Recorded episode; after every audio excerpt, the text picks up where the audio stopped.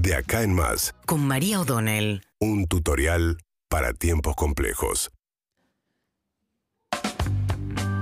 Bien, ayer Mauricio Macri dio un nuevo reportaje, otra vez en La Nación Más, esta vez con Alfredo Leuco, en el que Mauricio Macri insistió, entre otras cosas, en criticar fuerte a Cristina Fernández Kirchner. Dijo que Cristina Fernández Kirchner le está haciendo mucho daño al país, a pesar de que está bastante eh, acotada la participación, por lo menos en esta campaña electoral y la visibilidad de Cristina Fernández Kirchner, más allá de algunas apariciones que hace, sobre todo en el conurbano, junto a Axel Kisilov. Este es el último fin de semana de campaña, ¿eh?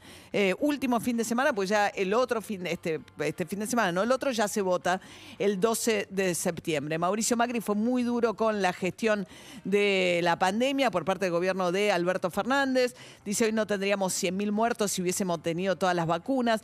Ayer nosotros hablábamos con Fernán Quiroz, yo le preguntaba si él consideraba a Quiroz que la estrategia fue un fracaso. Él dice, no, yo no usaría esa palabra. Hace rato que Fernán Quiroz está tratando como un sector ¿no? de la oposición de correrse de esas sentencias tan absolutas, sobre todo en un tema como el de la pandemia, donde, bueno, eh, obviamente que hay errores, equivocaciones. Yo vengo señalando hace, me parece cada vez más evidente que el cierre de las escuelas durante de la presencialidad en las escuelas, ahora que se volvió durante 18 meses, fue excesivo, injustificado y el costo social que causa es desproporcionado con relación a lo que te ahorra en materia de eh, contagios del coronavirus, por la evidencia que hay hasta ahora. Pero más allá de eso, digamos, la idea fue todo un desastre. Bueno, todos se han equivocado, es, un es bastante complicado gobernar en pandemia.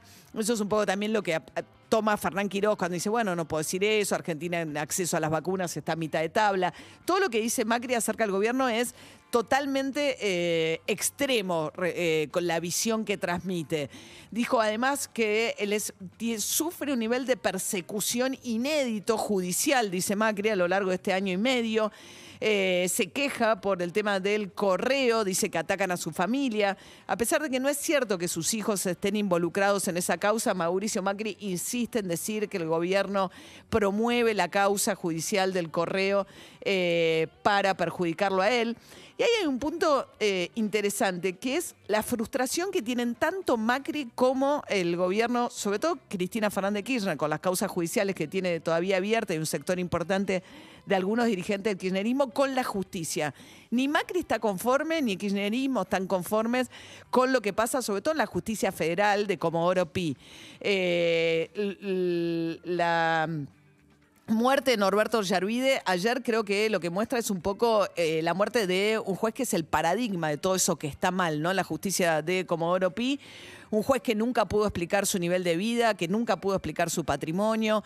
Un juez que, como contaba hace un ratito eh, Hugo Alconamón, fue salvado del juicio político el 11 de septiembre del 2001, cuando estaba todo el mundo distraído con lo que había ocurrido en el mundo, con el impacto de las Torres Gemelas de Nueva York derribadas por estos aviones que las, este, que las embistieron, eh, los aviones que habían secuestrado los grupos terroristas de Al-Qaeda en ese momento.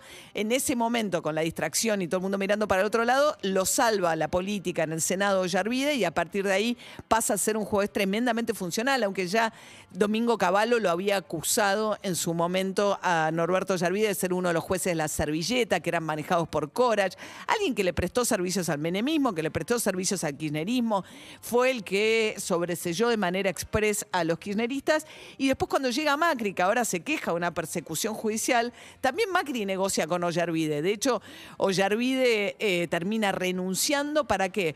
Para, en el 2016, para mantener su jubilación de privilegio, porque si lo iba a un juicio político y lo destituían por nuevas causas, siempre había causas para encontrarle a alguien que no podía justificar de ninguna manera el nivel de vida de sus allegados, eh, porque si no tenía cosas a su nombre, estaba rodeado de gente que hacía grandes negocios y tenía un nivel de vida totalmente injustificable. En ese momento también Macri negocia con Ollarvide y terminan aceptando que renuncie a cambio de que se vaya de la justicia federal con una, con una, con una jubilación de privilegio. Así que me parece que la muerte de Ollarvide también se sintetiza un estado de cosas en Comodoro Pi que finalmente no deja satisfecho ni a Cristina Kirchner ni a Macri, eso sí que lo tienen en común. Seguinos en Instagram y Twitter. Arroba Urbana Play FM